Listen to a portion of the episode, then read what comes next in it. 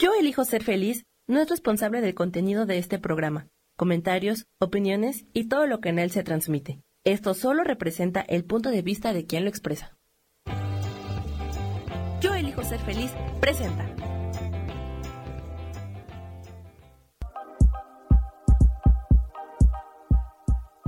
Bienvenidos a mi programa, Mujer, Madre y Amante.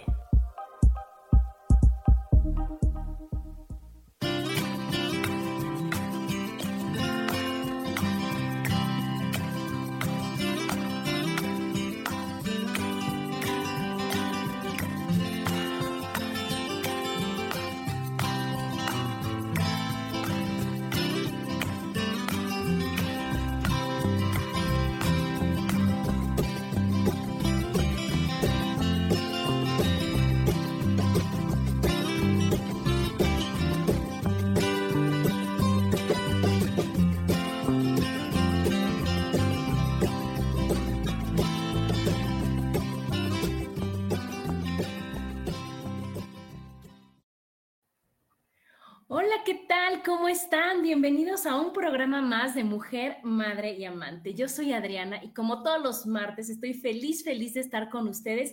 Hoy ya 16 de agosto del 2022. Y hoy muy feliz porque estoy con una gran amiga que es Rosa. Bienvenido, Rosa. Hola, ¿cómo estás, Adi? Yo feliz de estar aquí y ahorita que dijiste 16 de agosto, me cayó el 20 de que este es mi primer regalo de cumpleaños, porque el 20 es mi cumpleaños, fíjate. Sí, sí, y regalo para nosotros también, porque es un tema, mi Rosso, que, que tiene que estar una experta en la materia, que, que, eres tú, que tienes tantos años siendo Miss, que tienes tantos años teniendo la suerte de ver niños chiquititos, de cómo son, qué hacen, cómo piensan, qué sueños tienen, y cómo ya después van cambiando y por qué van cambiando. Y el tema de hoy es aprendiendo de los niños. Ya está aquí mi queridísima Jane. Hola, Jane. Y entonces queremos hablar de, de qué es lo que pasa, cómo, cómo nosotros creemos, tenemos, tenemos tantas creencias equivocadas, ¿no, Rosso? De que, ay, es chiquito, ¿qué vas a ver? Ay, es chiquito, no se da cuenta. Ay, es chiquito, o sea, no me va a explicar, enseñar a mí, mi hijo, ¿cómo crees? Si yo soy la mamá, yo soy la que enseña y más los papás y los abuelitos. Y si los niños, se, ahorita que ya son más libres y que se atreven a decir las cosas, es no, no, no, no, no, espérate, no es así. ¿Y qué daño hacemos y cómo no permitimos realmente darnos la oportunidad de aprender de los niños? ¿Tú cómo ves? Exactamente así. Yo eh, te tengo que decir que yo soy guía Montessori, de, de estudié eh, para eso desde los 18 años. Y entonces en mi corazón, ojo, eh, la creencia de Montessori está bien errada. Montessori era una señora que vivió en 1890, que ella eh, desde ese entonces se dio cuenta del daño que les estábamos haciendo a los niños. Fíjate que toda su teoría ella empezó para los niños con diferentes discapacidades, pero realmente ella fue la primera que, que, empezó a darse cuenta de cómo los estábamos relegando y cómo los, los primeros años, de hecho de los 0 a los 6 años, es lo más importante en toda la vida del ser humano y de todos los seres humanos. Es de los cero a los seis, imagínate, Adi, eh, imagínate, eh, piensa en un bebé recién nacido, no sabe hacer absolutamente nada, ¿no? Está, eh, entra a un mundo en el que no conoce y solo puede ver y, y a medias, ¿no?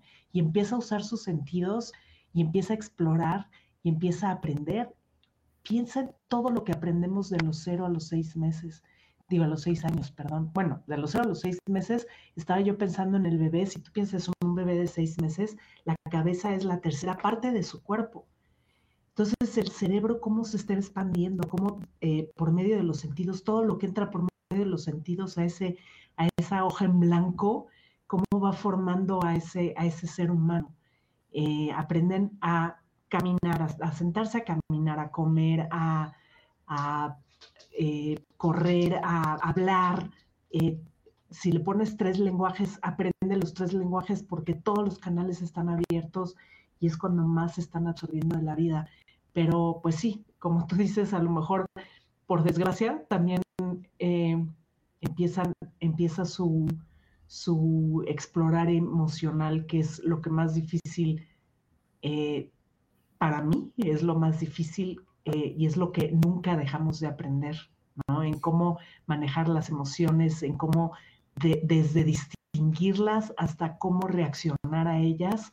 Eh, y ese es, ese es todo nuestro, ahora sí que nos, nos tardamos toda nuestra vida en tratar de, de, de hacerlo, ¿no? Y sabes que eso que dijiste de que tienen toda la, la, o sea, todo abierto, los canales abiertos, yo los invito a los que nos están escuchando que vean una foto de cuando eran niños y una foto de ahorita.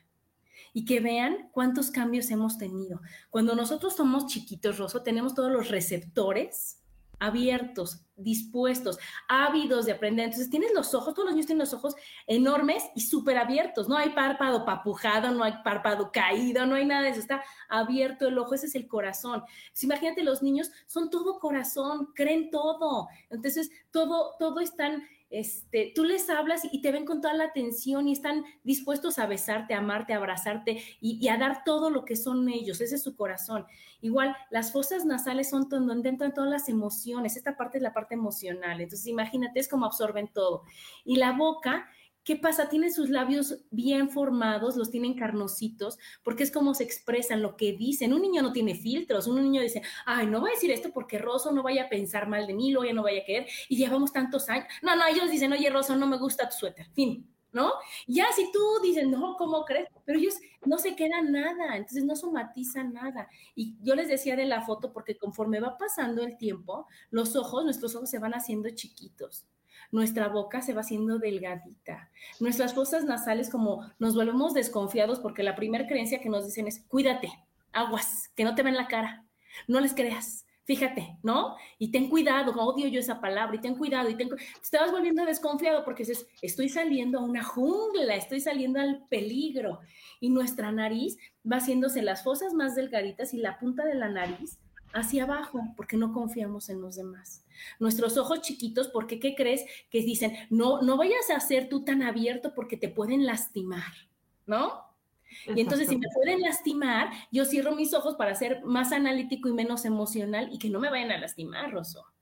Y de la boca, ¿qué va pasando? Que no, eso no se dice, aunque no te gusta, dices que sí, y eso no se puede decir, y tienes que ser educado, y, tiene, y entonces quieres decir algo y dices, no, no, no, yo soy educadísima y no lo puedo decir. No, yo no voy a ofender. No, y lo acabas de decir, quieres decir, quieres hacer, quieres, y lo primero que te quitan de tu vocabulario es el yo quiero. Porque cómo te vas a atrever a querer, ¿no? Yo me acuerdo perfecto, eh, mis sobrinos, que fue como mi primer, este, mi primer contacto, los, mis primeros sobrinos. Mi primer sobrino nació cuando yo tenía 15 años. Y, esa era la educación, era, no, yo no, tú no quieres, puedes, tienes que preguntar si puedes. Pedir permiso. Y entonces le quitas, o sea, los, los sesgas desde, desde bien chiquito y es el, no, lo que tú quieres no es importante, es lo que el adulto quiere para ti es lo importante, ¿no? ¿Por qué? Porque el adulto sabe más, porque el adulto está, es el responsable de tu vida, híjole, sí, sí, sí eh, nos cambiaría mucho, cambiaríamos en la humanidad si dejáramos a los niños, que como tú dices, a lo mejor ya está un poquito más abierto, pero también hay una, también hay una, eh, una mala construcción de ese término de vamos a dejar a los niños hacer lo que quieren. entonces se va a volver una locura el mundo. O sea, no. Porque entonces ya nosotros los adultos nos volvemos eh, al contrario, hacemos al niño responsable de todo y nosotros los adultos nos volvemos como sus, sus, sirvientes, ¿no? O, su... Peleles, mi. Exacto. Entonces, este, ojo, o sea, si hay un, si hay un, yo soy el responsable de que, bueno, si tú te pones a ver un recién nacido, si tú no le das de comer, se muere. Entonces, también, también a nosotros los adultos nos mueven una cantidad de cosas eh, no resueltas o, ni siquiera vistas, ¿no? Que tienen que ver con nuestra niñez y cómo a nosotros nos trataron y cómo, que, también ahí nos metemos en un, en un berenjenal, ¿no? Este, me acuerdo perfecto ahora en la pandemia que estábamos dando clases y justo ayer lo platicaba yo con, con una directora de un colegio, cómo a los maestros nos dio como que al principio el, wow, me, voy a abrir mi salón de clases, ¿no? Y voy a dejar entrar a los papás, porque era, era, había como una barrera ahí, como una, como una pared de, de, wow. Y si te pones a ver, o sea, tampoco en el salón de clases pasa nada prohibido ni pasa nada, ¿no? O sea, no estábamos haciendo nada que los papás no supieran o no, pero era ese miedo a, al, al, al juicio de los padres. A sentirte evaluado a sentirte juzgado, a sentirte incorrecto. ¿Qué estoy haciendo con sus bebés y con sus niños que están confiando con toda la... Pero al mismo tiempo, nosotros los maestros también nos metimos a la casa de los niños y también nos metimos a ese, a ese... También para los padres tuvo que haber sido muy difícil, ¿te imaginas? Este, Adi, abrirle la cámara y abrirle todo, no solo a tus maestros, sino a todo el colegio a los maestros de tus hijos, a todo el colegio y a todo el salón de clases. Y entonces sí fue un, para mí fue revelador porque, es como, es como abrirle tu closet a alguien, ¿no? A alguien que no conoces. O sea, es, como abrir tu corazón, es como abrir todas tus emociones, es como dejar tu, vulnerabilidad abierta para, ahí estoy, agárrense, ¿no? Y agárrenme. Y, yo creo que con eso deberíamos de, de, entrarle cuando, cuando empezamos a ser papás, ¿no? A, a, nosotros ponernos en ese lugar vulnerable, a nosotros examinar qué queremos o por qué queremos, desde por qué queremos tener hijos, qué queremos que ellos vengan a hacer, resolver o no hacer, o qué, qué estamos esperando, eh, claro. Yo lo veo como, como fuera máscaras, ¿no, no, Rosso? Como fuera máscaras y como el decir, oye, estoy tan segura de que quiero tener hijos y de que lo estoy haciendo bien, que no me importa que me vea todo mundo que no importa que vean cómo vivo, que no importa que vean cómo me llevo con mis hijos, que no vean, pero nos sentimos tan mal porque nos hemos tenido la mala costumbre de criticar, de comparar y de, juzgar, que entonces no nos sentimos correctos nunca. Y eso es lo que tenemos que aprender de los niños. Ellos no se están preocupando si su pared está bien pintada, si está bien colgado esto que puse acá, si se ve lo de... No, ellos dicen, ¿qué es lo importante? Tomar la clase, aquí estoy. Y entonces ellos son honestos y son, y son, este, francos y son, son transparentes como deberíamos de ser nosotros. Y no tienen miedo a, demostrar quiénes son porque están seguros de quiénes son y nosotros exacto, Exacto. Y entonces vas por la vida eh, encontrando, porque yo también, fíjate que a la vuelta de la vida, eh, sí tengo la teoría de que para ser mamá o papá también se necesita una vocación. No cualquiera, y, y generalmente, o bueno, en nuestra, en, mi generación o en mi época, era porque era lo que seguía. O sea, tenías que casarte, tenías que tener bebés, porque eso era lo que, era como el, el ¿quieres una vida plena? Y, Feliz. Exacto, eh, ¿no? Del libro, o sea, sí, entonces tienes que tener tu niño, tu niña, tu perro, tu casa. tu eh, camioneta, ya, acabamos y los niños al colegio, así. Creo que ese concepto ya se cambió completamente y lo, cual que a mí, a mí me da muchísimo gusto y ya encuentro a gente joven diciendo, hijos, no, yo no quiero hijos, yo lo que quiero es trabajar, es esto, es, o sea, ser, es ser completo, ser, ¿no? Eh, no sé, eh, ya tienen otras muchas metas, ya no es lo que se debe hacer, ya no es porque tengo que hacerlos. Yo ya cada vez más veo gente joven que dice, híjole, es que yo sí me muero por tener hijos, sí tengo ese que, desde chiquito jugaba yo a, tener el bebé y a, cuidarlo y hacerlo, y tengo esa vocación de servicio, de cuidado y de dar mi vida por alguien más. Y entonces yo sí quiero tener hijos y, y, me encanta que ya sea, ya sea elección de, de, cuando tengas 30 hasta 40, 40, Ya, conozco mujeres que han congelado eh, óvulos como para que ahorita no porque estoy haciendo mi vida profesional y quiero entregarle el 100% y tienen la capacidad y la certeza y la claridad de decir o es una o es la otra. Yo no puedo cumplir con, una, con una vida de gran ejecutiva eh, y al mismo tiempo tener hijos y tener mi casa y tener mi perro. Hay quien sí puede, ¿eh? ojo, estoy diciendo que sí puede y sí se puede todo, pero realmente, realmente tener la vocación como para tener hijos, yo se volvería a, la vida tribal, ya sabes, de que de que el, jefe de la tribu está viendo quién es bueno para qué, y entonces a las mujeres y a los hombres que son buenos para criar, realmente criar hijos y encargarse de ellos, yo les pondría a todos los bebés de la tribu y ustedes dedíquense, y los que son buenos para cazar van a cazar, y los que son buenos para cocinar van a cocinar, y ¿sí me entiendes? Es como un, como un vamos a volver a, a, vamos a retomar la seriedad de traer seres humanos a este mundo cuando realmente estoy convencida de que es lo que quiero. Claro, porque estamos viviendo una época de más libertad, Rosso, porque ya los niños al escucharlos, ellos ya te dicen, es que no quiero, y antes a nosotros no podías atreverte a decir lo que querías y lo que pensabas a determinada edad, porque pues te iba mal, te regañaban, te juzgaban, te criticaban, te, porque la primera vez que te callan, que tú tenías la ilusión, como tú decías, no tengo, me muero de ganas de hacer esto, y decían, no, ¿cómo crees, Adrianita? Eso no es posible, porque mi mamá a lo mejor no pudo, porque mi papá a lo mejor no pudo, o porque una tía a lo mejor quiso, o sea, ya haces por vivir experiencias así, y ahorita nosotros estamos siendo bien libres como papás también, dándole, diciendo a tus hijos, ¿qué quieres estudiar, hijo? ¿Qué quieres ser? Te escucho. ¿Tú qué opinas? ¿Tú qué piensas? ¿No? Obviamente en el, en el lugar, o sea, en el plano adecuado, ¿no, Rosso? No irnos hasta, no, lo que mi hijo, o sea, como él quiera, que viva libre por el campo, o sea, no es eso, sino con, con, con los entendimientos, con la educación, con los límites, con las bases, pero siempre desde otro lugar. Y eso nos ha hecho que ahorita nosotros seamos un poco más sanos en, en la, en la sociedad al decir, oye, es que mi hijo no es doctor como yo o no es contadora como yo, mi hija, sino que ella eligió ser diseñadora de modas y está feliz.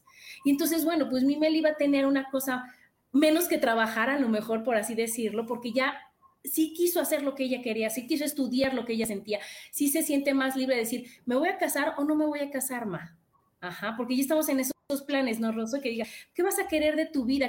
Entonces estamos aprendiendo de los niños a escucharlos, a respetarlos, a que ellos nos enseñan a que dicen lo que sienten, a que no tengan culpa, a que, que tú que ves a niños chiquititos cuando das clases a los niños de, de primero de primaria o de lo que sea, yo te apuesto que hay niños que dices, híjole, no, o sea, el niño que se portó mal, no, no, siéntate, estás castigado o, o no, eso no está bien o lo que tú sea. Y después dicen, ¿quién quiere paleta? Y el primero que quiere paletas es al que acabas de decirle que estás castigado, que por favor bájale dos rayitas, porque le dice, no, yo no tengo culpa, o sea, lo que hice fue un evento, ya, ya viví la consecuencia, tengo derecho a lo demás. Y no se están castigue y castigue y castigue como nosotros a veces, ¿no, Rosso? Que a veces nosotros decimos, híjole, no, yo no soy digno, yo no puedo, yo no merezco, ¿para qué ella pedí una cosa? Me quedé a decir, oye, no, yo puedo pedir todos los días y todo el momento y todo el tiempo y no pasa nada.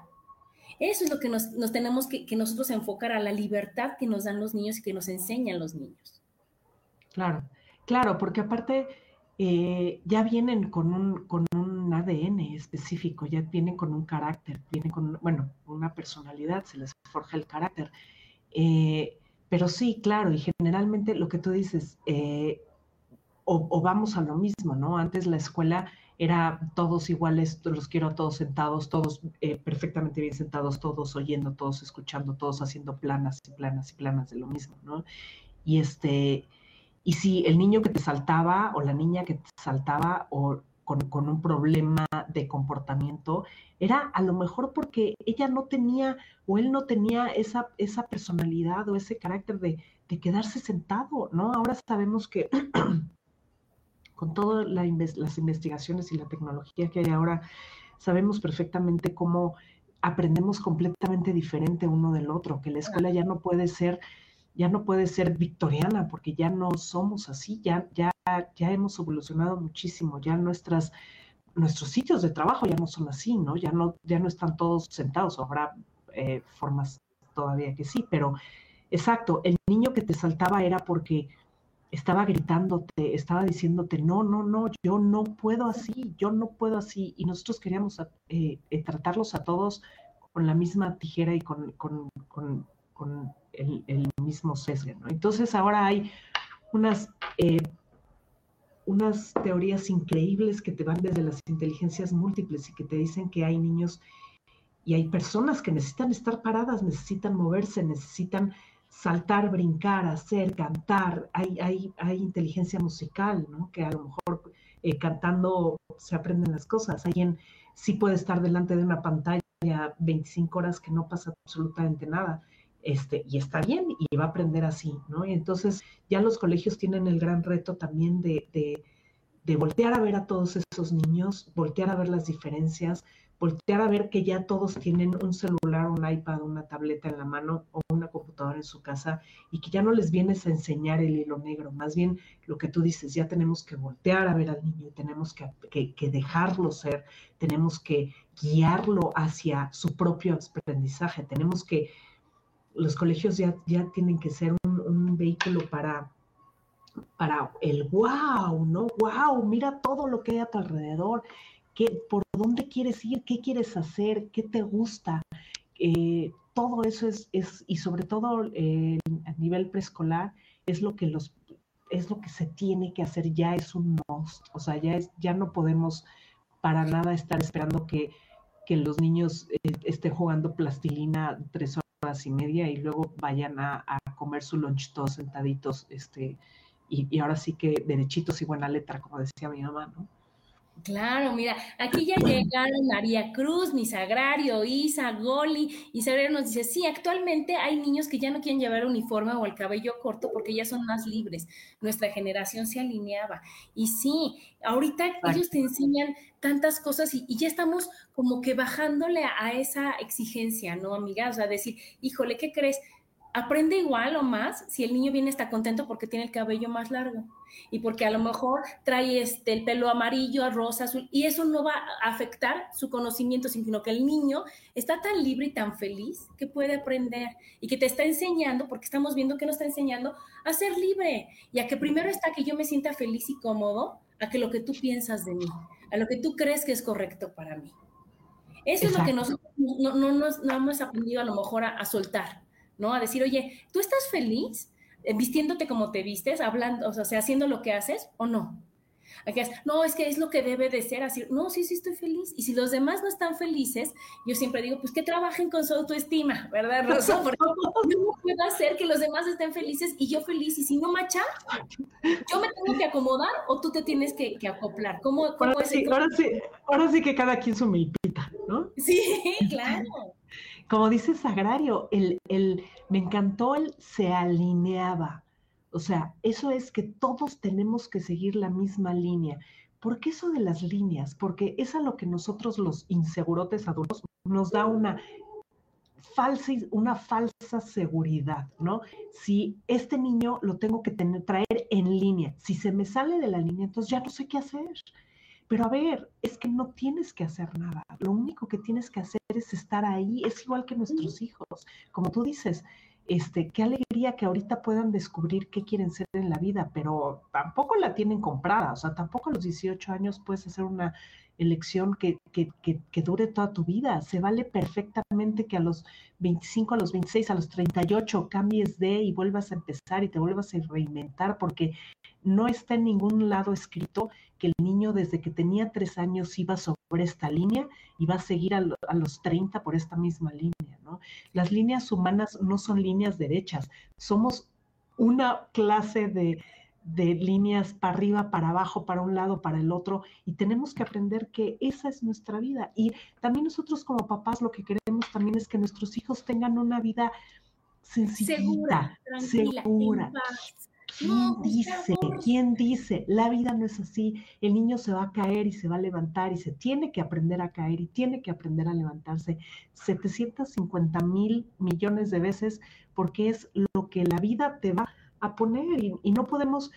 Y fíjate que eso también después de la pandemia sí, sí creció la sobreprotección, ¿no? Sí, creció el, sí creció el, yo quiero a mi niño aquí, porque claro, es, el, el, coronavirus fue una cosa muy que nos dio mucho miedo y fue un monstruo que venía a tocarnos a nuestra puerta y que podía acabar con nuestras vidas, ¿no? Y, yo creo que tenemos que retomar el no pasa nada, no pasa nada, van a salir a la calle y van a ir al colegio y van a caerse y, sí, ahora están, le dicen, le dicen la generación de cristal, pero yo creo que son los papás de cristal porque tienen muchísimo miedo a que les pase algo a sus hijos y es completamente comprensible, ¿no? Entonces tenemos como que reeducarnos a nosotros adultos para saber que, la vida da muchísimas vueltas y son subidas y bajadas y que al final no pasa nada. Y es que, ¿sabes qué? No hay ningún estudio, al contrario, las personas que son rígidas y quieren toda su vida así y que no, no, no te vayas a, ir por un poquito más para allá, no, no, la vida tiene que ser ahí porque eso es lo seguro y demás, son las personas que somatizan más enfermedades, son las personas que tienen artritis, que tienen gastritis, que, que tienen tanto de querer contener, de querer ser perfectos, son inflexibles a morir, o sea, las rodillas ahí te encargo, todo eso. Entonces, pues claramente estamos viendo que no es así. En cambio, en ningún lugar está escrito, pero sí se ve cuando una persona está feliz haciendo lo que hace porque ya encontró que por el momento esto es lo que le fascina y le raya. ¿No? Y es de cuenta, si yo, yo soy contadora, entonces imagínate que siendo contadora y ahorita tendría que estar nada más haciendo números, hablando con esto, tomando cursos de impuestos, o sea, lo que una contadora, oye, pues yo dije, oye, no, a mí lo que me fascina es hablar, lo que me fascina es terapear, a mí ayudar a la gente a que vea que le puede ser feliz, bueno, me raya. Entonces, estoy para arriba, estoy para allá, estoy, y estoy buscando en donde yo contento. Eso es lo que nos enseñan los niños, que tú les das un juguete y pueden jugar, ya se aburrió, ya no lo quiero no importa lo que te haya costado, Rosso, no importa cuánto hayas sufrido por tener ese, no importa que, eso no importa. Ellos viven, dicen, ya no quiero esto, ahora quiero esto, ahora quiero esto. Y entonces nosotros queremos volverlos a jalar y decir, no, mijita linda. Tú pediste la muñeca y aunque no tengas ganas, juegas con la muñeca. ¿cómo es posible que estés jugando más con la caja de la muñeca que con la muñeca? Sí, no, no, no. ¿Cómo crees que te aburrió? Pues entonces no sabes ni lo que quieres decir. Oye, pues puedo jugar con esto aquí, puedo jugar acá y, ser libre de hacer lo que yo quiera y no meterme en una cajita en donde los demás están cómodos menos yo. Entonces, aquí que nos pregunta Marcela, dice, ¿cómo poder apoyar como abuela estos cambios? Yo a mis 59 años aprendí derechita y buena letra. Entonces ahí, Marcela, pues tú tienes que decir, y estoy feliz de haber aprendido de derechita y buena letra. O está más bonito que me hubieran escuchado, me hubieran preguntado, oye, Marcela, ¿tú qué quieres? ¿Cómo lo quieres? ¿Qué te encantaría? ¿Cómo sería? Y, qué gran oportunidad siendo abuela. Siendo abuela, tú no tienes la responsabilidad de esos niños. O sea, bueno, sí tienes la responsabilidad, pero no la de los papás, ¿no? Como abuela, tú nada más, mira, lo, mejor que puedes hacer, siéntate y observa. y escucha. Escucha, escúchalos, velos, huélelos. Eh, ahora sí que usa otra vez, regrésate a ser tu bebé y aprende deja de ponerte, o sea, tenemos que dejar, no es a Marcela, perdón, es a todos, tenemos que dejarnos de poner en el lugar de yo sé todo y como yo sé todo, yo te tengo que enseñar todo. No, no, no, ellos vienen a enseñarnos, ellos vienen a decirnos, no, por aquí no es. Y si, y si nos ponemos a observar a los niños, vamos a ver la maravilla de que es eso, ellos están así, ellos, sus líneas son rectas, ellos exploran ¿qué es lo que tendríamos que seguir haciendo? Entonces, eh, más que ponerte en el lugar de yo soy la abuela y tiene que ser derechita y buena letra, es no, tú eres el alumno de tu nieto, de tu nieta, siéntate, observa, aprende, ve cómo se ve, ve, ve, el mundo eh, mediante sus ojos, usa sus ojos y sus oídos para escuchar, para ver qué están haciendo y cómo lo están aprendiendo. Y te aseguro que me vas a decir mañana es que es fascinante. Es fascinante, porque tú lo único que tienes que hacer es estar ahí. Ellos ya vienen con todo, ya están completitos. No, y aprender de ellos. Fíjate que yo tuve una suegra que adoré, adoré a mi suegra, ¿Por qué? Porque era como una niña, porque independientemente de, sus obligaciones, de sus actividades y demás, Rosso, cuando yo llevaba con mis hijos, o sea, llegaba con mis hijos a visitarla, la primera que quería jugar, la que se reía más, la que hacía todo y se sentía súper libre, era ella. Y como abuelita tienes hasta, hasta el permiso de que de poderlo hacer y de sacar a esa niña que, que, se quedó ahí atrapada a que no podía ser, a que tenía que estar así, a que tenía que ser todo correcto y perfecto, a decir, oye, juego con mis nietos. Y a mi suegra Rosa, o sea, llegaba yo, el twister, que era, ya sabes, el de que la mano izquierda en el rojo y el pie en el otro y él así, yo llegaba y dije, vamos a jugar, ¿quién quiere jugar? Y la primera que decía yo era mi suegra. Y decía, su no sabe ni de lo que se trata, yo voy a jugar, yo quiero jugar. Ella era la que escondía las cosas de los dulces para que los niños los buscaran, era la que jugaba a aventarse los globos de agua, era la que jugaba las muñecas, era...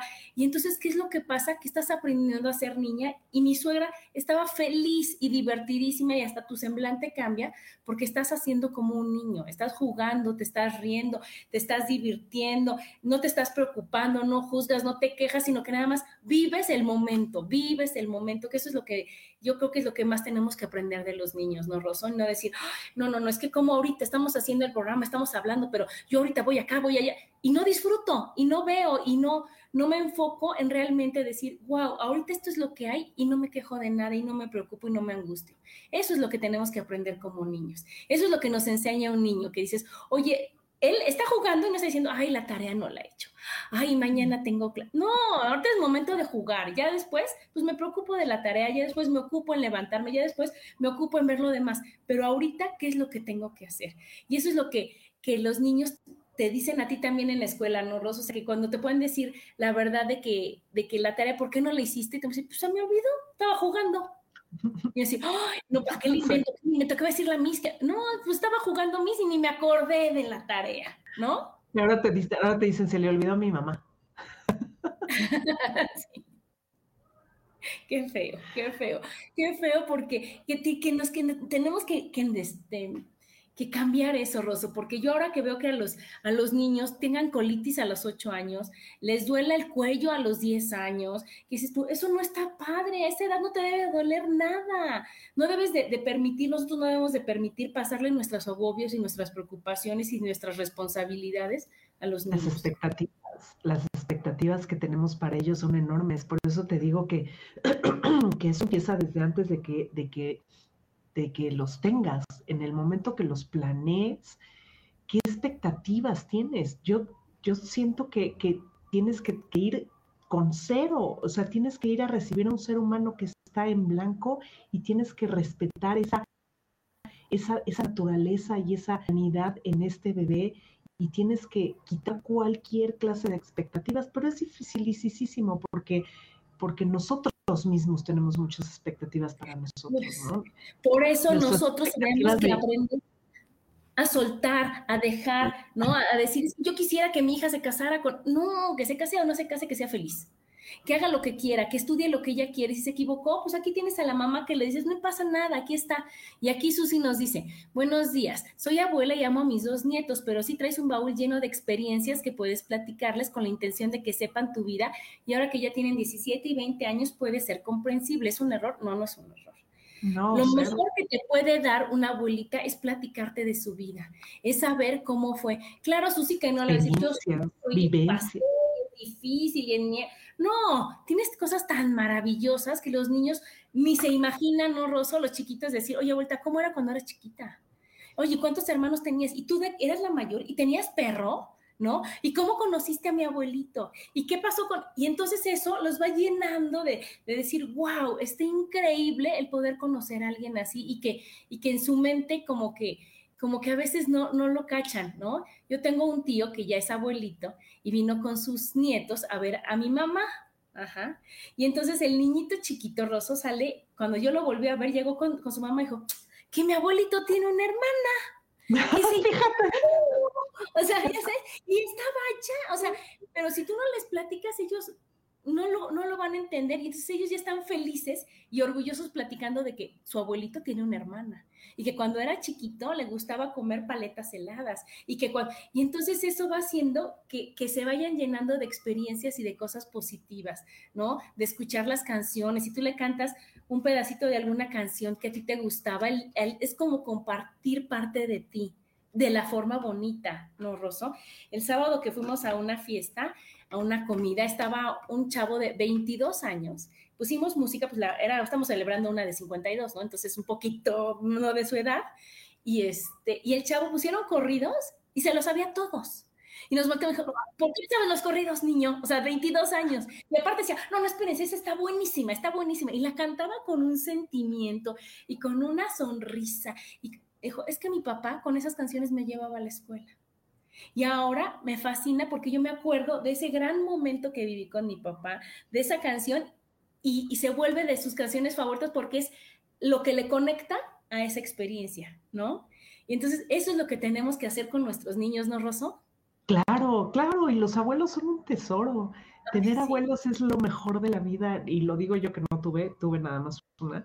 O sea, cuando yo nací solo había una vida eh, y vivía en España, entonces pues tampoco era mucho, ¿no? Pero bueno, por carta nos comunicábamos. Este, es, es, es una experiencia increíble y fíjate, ahorita que lo dices, el, eh, en casa de mi hermana el otro con un álbum eh, de, mi mamá, de cuando mi mamá era chica. Y si dices, wow, ¿qué, ¿cómo me gustaría tener aquí a mi mamá? Déjate toda mi abuela, a mi mamá, para que me cuente otra vez dónde fue esta foto, dónde fue esta, cómo se llevaba con sus hermanos, cómo se llevaba con sus tíos, sus padrinos, sus abuelos, todo, ¿no? Cómo era su vida. Eh, porque es, increíble y es un tesoro. Entonces, sí, eh, hablen con sus nietos, platíquenles todo, enséñenles. Para eso son los abuelos, para las vivencias. Y aparte, los, como niños también es, bien importante ver que las vidas de nuestros abuelos tampoco son así y tampoco fueron lindas. Entonces, lo bueno, lo malo, todo hay que contarlo. Los niños no hay que, no hay que cuidarles de nada, hay que, hay que, hay que platicarles todo. Obviamente, lo que se pueda, pero también las cosas malas, y es buenísimo que lo sepan y que lo sepan desde chicos y que, y que sepan cómo lo superaste y cómo le hiciste y cómo todo, porque, porque ahí es donde, donde ellos están, es su primer contacto con, con la vida de adultos, ¿no? Y, y, saber que, que, se vale todo y se vale subir y bajar y se vale sentirse triste y, y ver a tus papás llorar, ¿y cuándo en la vida? cuando en la vida? Digo, yo sí vi a mi mamá a llorar muchas veces, a mi, papá nunca. Pero este, pero sí, sí verlos cómo, cómo cruzan toda esa bola de emociones, ¿no? Y, que desgraciadamente también los papás nos hemos vuelto eh, tan, tan cuidadosos con nuestros hijos que hasta eso queremos cuidarles, ¿no? El que estén tristes, por Dios, claro que, que tienen que estar tristes y que se enojen. No, no te puedes enojar, claro que se puede enojar, claro que, eh, a ver, son mecanismos del cuerpo, es, es, es, es, parte de la salud, es como, es como, no le voy a dar medicina porque tiene fiebre, pues no, o sea, claro que lo tengo que dejar llorar, reírse, eh, brincar, subir, correr, hacer, gritar, gritar. No sabes a mí lo que me cuesta gritar, me cuesta pues, muchísimo gritar. Este, y, y, de mis mejores terapias en la vida fue una que fue puro grito, este, ¿no? Reír a carcajadas, no te rías así, porque no me voy a reír así. Este, ¿no? Estamos hasta, hasta coartando las emociones que, que es lo más importante de, la vida de un ser humano, ¿no? Claro, que es lo que tenemos que aprender de los niños. Entonces, imagínate, Rosso, que si tú aprendieras y que si tú como un niño hubieran respetado tu forma de expresarse, no tendrías ahorita que ir a terapias para poder gritar cuando de chiquito gritaban, decían, no, niño, ¿no? Y que ahorita decir, oye, cuando yo no estoy de buenas, cuando yo no me expreso mis sentimientos y no pasa nada. Son de las cosas que nos enseñan los niños, ¿no? nos enseñan a, decir las cosas como son, a, a no juzgar, a no poner máscaras ante lo que vas a decir, ¿no? A no sentir culpa por nada nunca, a, poder enfrentar todos los miedos que tienes, a ser auténtico, a jugar. ¿Cuántas veces ahorita, al menos a mí me costó un trabajo espantoso el no trabajar de sol a sol, ¿no? El de decir, hoy no voy a hacer nada. ¿Cómo crees? O sea, ¿no? Jugar, jugar no estaba permitido si no habías hecho todas tus obligaciones, a saltarte las reglas, a, a, cambiarlas, a decir, oye, no, no, no, o sea, hoy no tengo ganas de comer hoy puro postre, no, impensable. Y decir, oye, y no va a ser siempre, eso es, eso es algo que, que, que tenemos que aprender de los niños, decir, oye, podemos romper las reglas, no pasa nada, una vez y a la siguiente pues ya las cosas como tiene que ser, porque bien dice Rubén que, que uno cree, como tú decías al principio, que si decimos, hay que dejar que los niños sean y que los niños se expresen y que los niños hagan lo que quieran,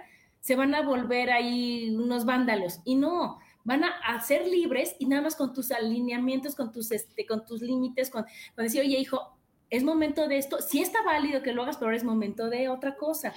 Pero, pero a lo que yo voy es a poder nosotros regresar a ser niños, Rosso. Regresar a, decir lo que sentimos, lo que pensamos. Mira, mi niño.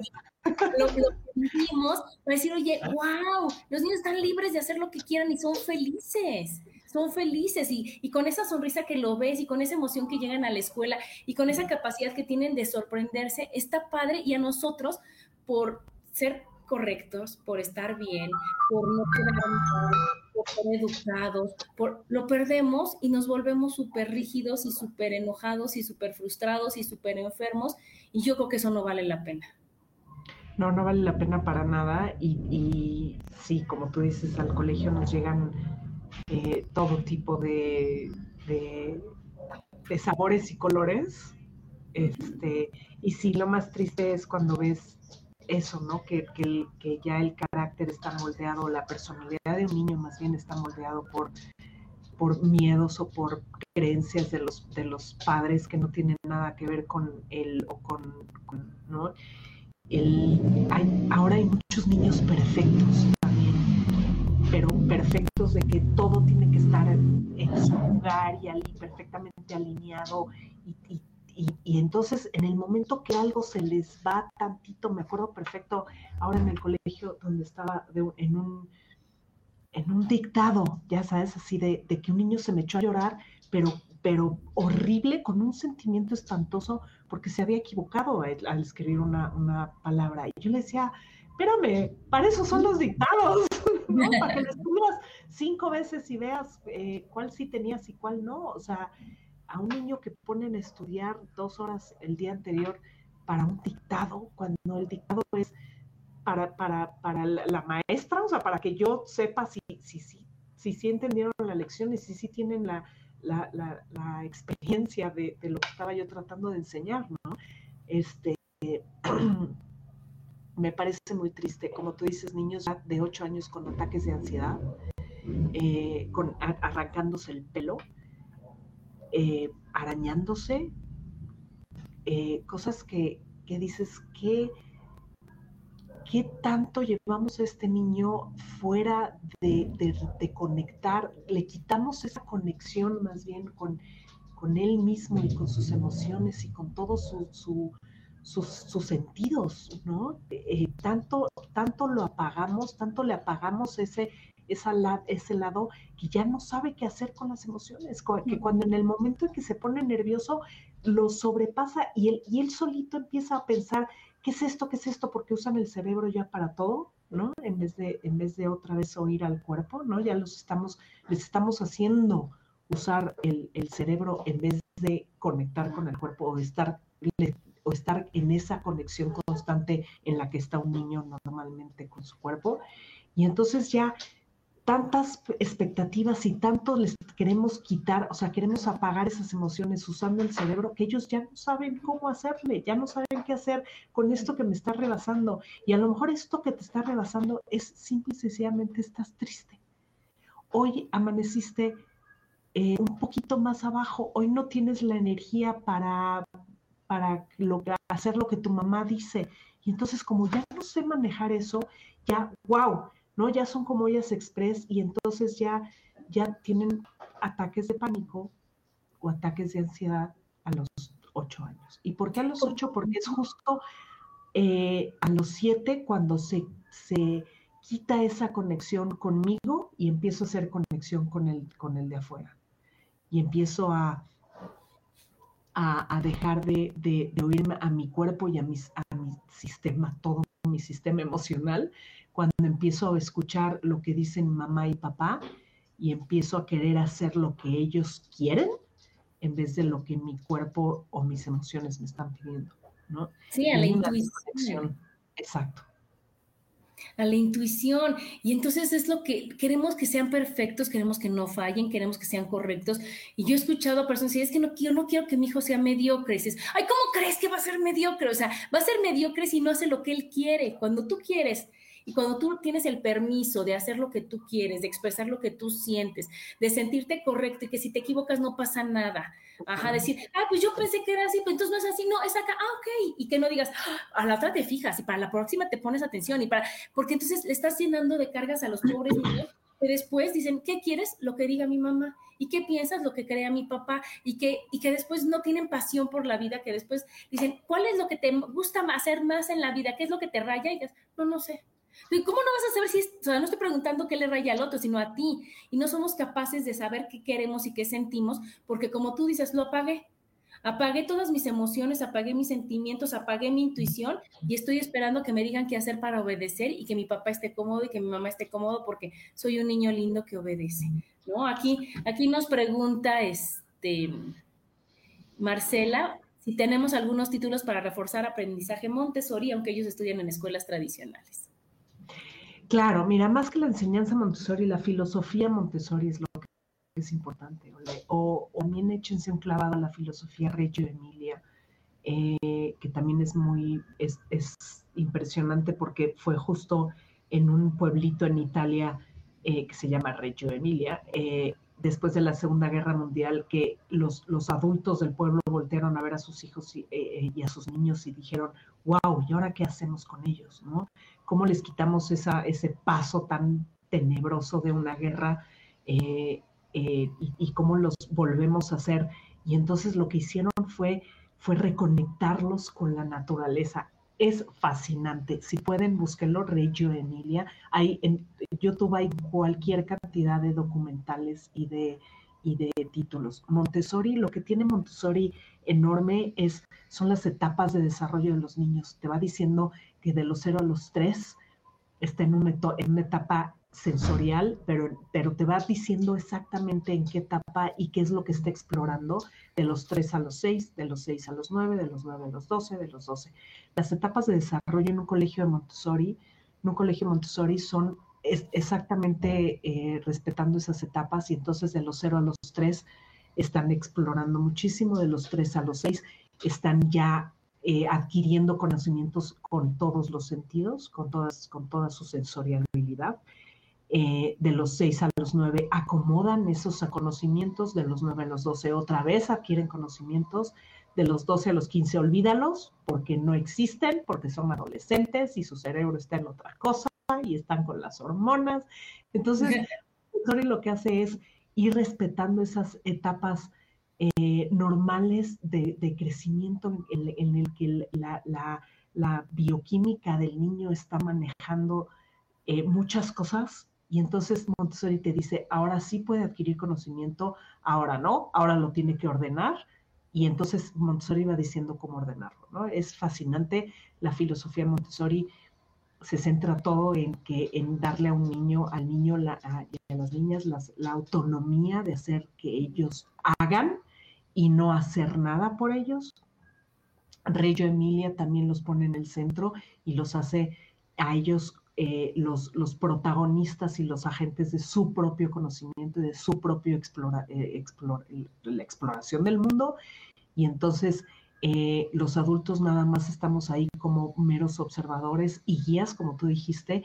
Y también tenemos, ojo, tampoco digo que, que los vamos a, a, poner en medio del bosque y, arréglatelas. No, al contrario, tenemos que ser las guías para decirles, ojo, eh, mira, mira las causas naturales de tu comportamiento, hacia qué consecuencias naturales te están llevando y nada más hacerlos, hacerlos tantito conscientes de lo que está pasando. Exacto. Eh, eh, claro, te caíste. Uy, vamos a primero arreglar, a ver cómo estás, a, a, manejar tu emocionalidad.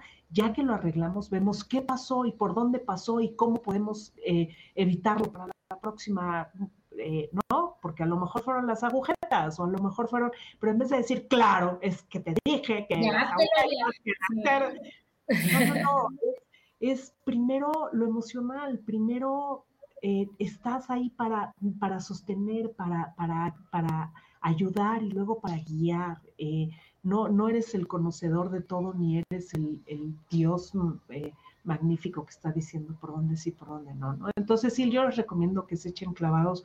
Ahí el constructivismo es impresionante, pero ya nos vamos a cosas este, mucho más teóricas.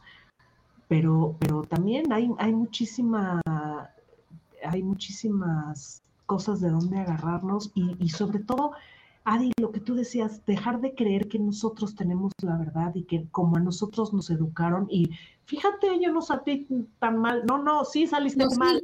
Sí, pero no lo reconoces. Pero es que sí, sí, eso que dices está increíble porque es dejar ser al niño, que ese es el chiste de esto. Y es el, lo que tenemos que aprender, el decir, oye, el niño qué sientes, qué ves, qué piensas, qué, qué es lo que, que, que, realmente te gustaría y entonces tú ya irlo sosteniendo, irlo acompañando a lo que tiene que ir haciendo. Y si tienes la guía que te dicen, aquí se aprende, aquí siente, aquí hace, aquí, pues qué mejor porque entonces el niño de veras va a ser libre, de veras va a tener toda la conciencia necesaria para ser un adulto feliz, porque pudo jugar, porque pudo no juzgar, porque pudo estar viendo las maravillas de la vida en lugar de, de, estarse quejando, porque puede enfrentar sus miedos, porque puede hacer todo lo que un niño hace, pero de, guiado por nosotros y eso nos sirve yo creo que más a nosotros que al niño. El niño ya lo sabe, nada más nos está enseñando cómo hacerlo, ¿no? Aquí nos dice Sandra, yo vi una niña en la plaza de tres años jalándose el cabello y pegándose y fue muy traumante porque su mamá no le prestaba atención.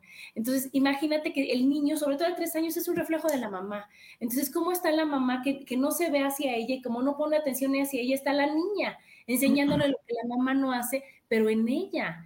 Entonces, eso es lo que yo creo que tenemos que aprender, este, Rosso, a bajarle a nuestra exigencia, a bajarle a nuestro perfeccionismo, a bajarle a, las quejas, al juicio, a, todo, a, guardarnos las emociones, a ser políticamente correctos y a ser más como niños y a, respetar al que tenga la valentía de hacerlo ¿no, Rosso? Porque yo conozco gente que dices, wow, es como una niña, y dices, ay, qué mal, es como una niña.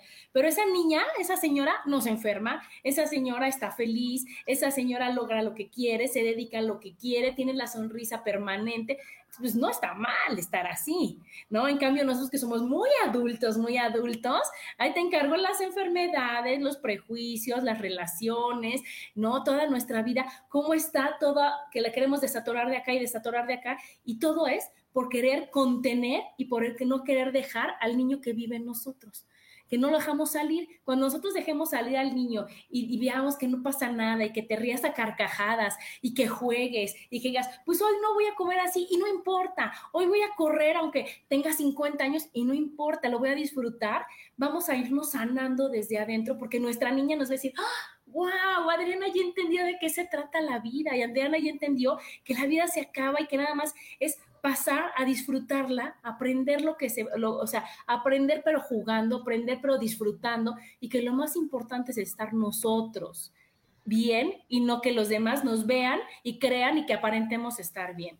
Aquí nos saluda Mari Torres, te mando muchos besos, Mari, es otra abuelita divina. Y dice aquí Marcela, ¿cómo hacer lazos para separación de niña de dos años que por trabajo se van los papás dos semanas de congreso? O sea, ¿cómo hacerle para que no sienta feo la niña porque se van sus papás? ¿Y tú te la quedas, Marcela? Eh, mira, lo más importante es, es saber que no pasa nada. O sea, porque, porque si tú ya empiezas con esa energía de, ¡Ah! híjoles, que se van sus dos, sus, dos papás, ¿y qué voy a hacer? ¿Y qué? Para empezar, esa energía de, uy, qué horrible, la niña no puede estar sin sus papás, esa energía ya lo tiene la niña, ya se le estás pasando a la niña, y entonces lo, mejor que podemos hacer es verlo con toda la naturalidad, es tus papás tienen trabajo, tus papás se tienen que ir, pero no pasa absolutamente nada, pero no los tenemos que eh, creer nosotros. Claro, claro. Simple y sencillamente ponerle, eh, seguir con sus horarios, seguir con o poner tú desde el principio horarios tuyos y cumplirlos, porque eso les da mucha seguridad a los niños de dos años, hacer siempre lo mismo y tener las mismas horas para todo, la misma hora del baño, la misma hora de comida, eh, a lo mejor empezar con cosas que ella ya come y luego si quieres tú introducirle cosas que se comen en tu casa, también se vale, pero muy poco a poco. O sea, lo más importante es que tenga la seguridad de que no pasa nada, de que sus papás van a volver, de que tiene, de que no es el fin del mundo, porque luego también lo tratamos así y entonces es que está horrible porque llora todo el día. Claro, porque tú estás muy preocupada porque no es los niños de, sobre todo de dos años son pura energía, es puro están absorbiendo todo lo que tú estás pensando y estás haciendo y estás, no lo que dices, porque puedes decir por fuera, ay no, tú vas a estar muy bien porque tus papás van a estar muy bien, pero por dentro puedes estar teniendo horriblemente qué voy a hacer con esta niña, ¿no? Entonces, mientras tú tengas la seguridad de que todo va a estar bien, tú estés, eh, eh, pon tu, tu mente y todo tu cuerpo en eso, en atenderla, en estar ahí, en oírla, en cumplir con horarios, en darle la seguridad de que todo está muy bien. Eh, con eso tienes y disfrútala enormemente. Tener, si eres su abuela, qué maravilla, dos semanas sin sus papás que te digan qué hacer y qué no hacer ahora sí que date vuelo. Es un regalo. Pero aparte explicarles, porque las niñas creemos que son ah, y no entienden y no saben, y saben perfecto, aunque no hablen, Rosso. Aunque no, hablen, quiero decir, oye, tus papás fueron aquí, van a venir, todo está perfecto, te aman, te adoran igual que yo. porque mira, yo tengo una sobrinita que no hablaba y haz de cuenta que es dos años, era muy chiquita, muy bebé. Y entonces, este, pues salimos y yo iba con el perro y jugamos y todo. Y la siguiente vez que la vi, a la semana y media, llegué yo, hola, ¿cómo estás? Y se volteó y me vio y me dijo, y wow. O sea, dije, ah, ya sabes quién soy, o sea, ya sabes, porque no, que presentarse. La niña perfectamente sabe quién eres, sabe qué pasa, sabe que está relacionado y, y está preguntando, oye, tú traías un perro, ¿dónde está? Y decirle, ay, es chiquita, no se da cuenta. Claro que se da cuenta. Claro que sabe, claro que tú. Entonces, cuando uno explica, cuando uno dice lo que pasa, cuando uno es como los niños honesto, cuando uno es auténtico, cuando uno no, no, este, no esconde nada, cuando uno no disfraza nada y demás, le estás enseñando que sí se van, que todo está perfecto y que no pasa nada y que todo es maravilloso y que es el momento de estar con tu abuelita y la vamos a pasar bomba. Y ya, ¿no? Y lo mismo tenemos que hacer para todo y para todos, ¿no, ¿No Rosso? O sea, realmente darnos permiso, aprender como los niños, aprender de ellos, decir, no pasa nada. Es un momento, la vida venimos a jugar, venimos a aprender, venimos a disfrutarla. Bomba, bomba.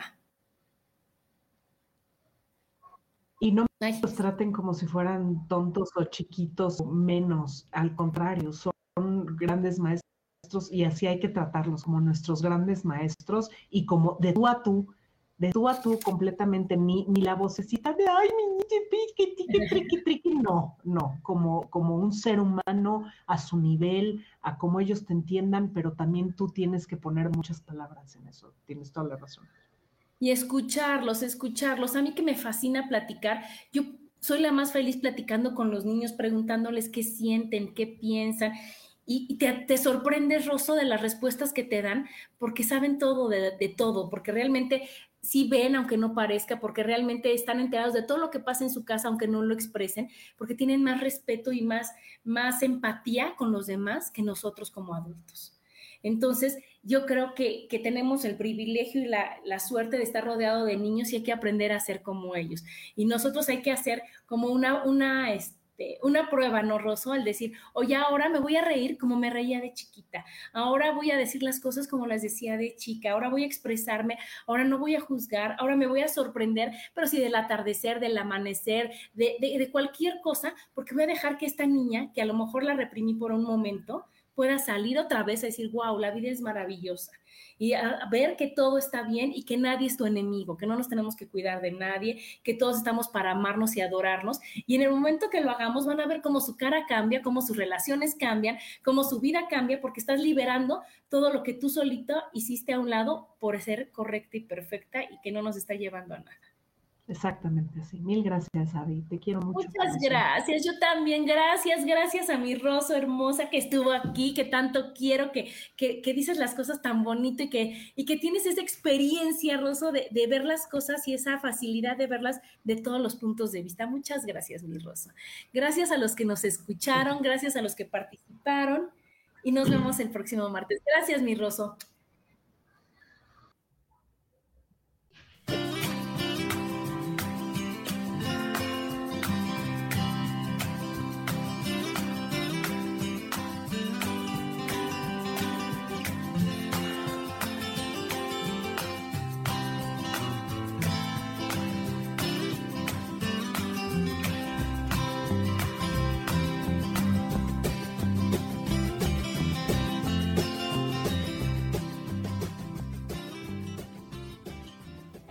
Ser Feliz presentó.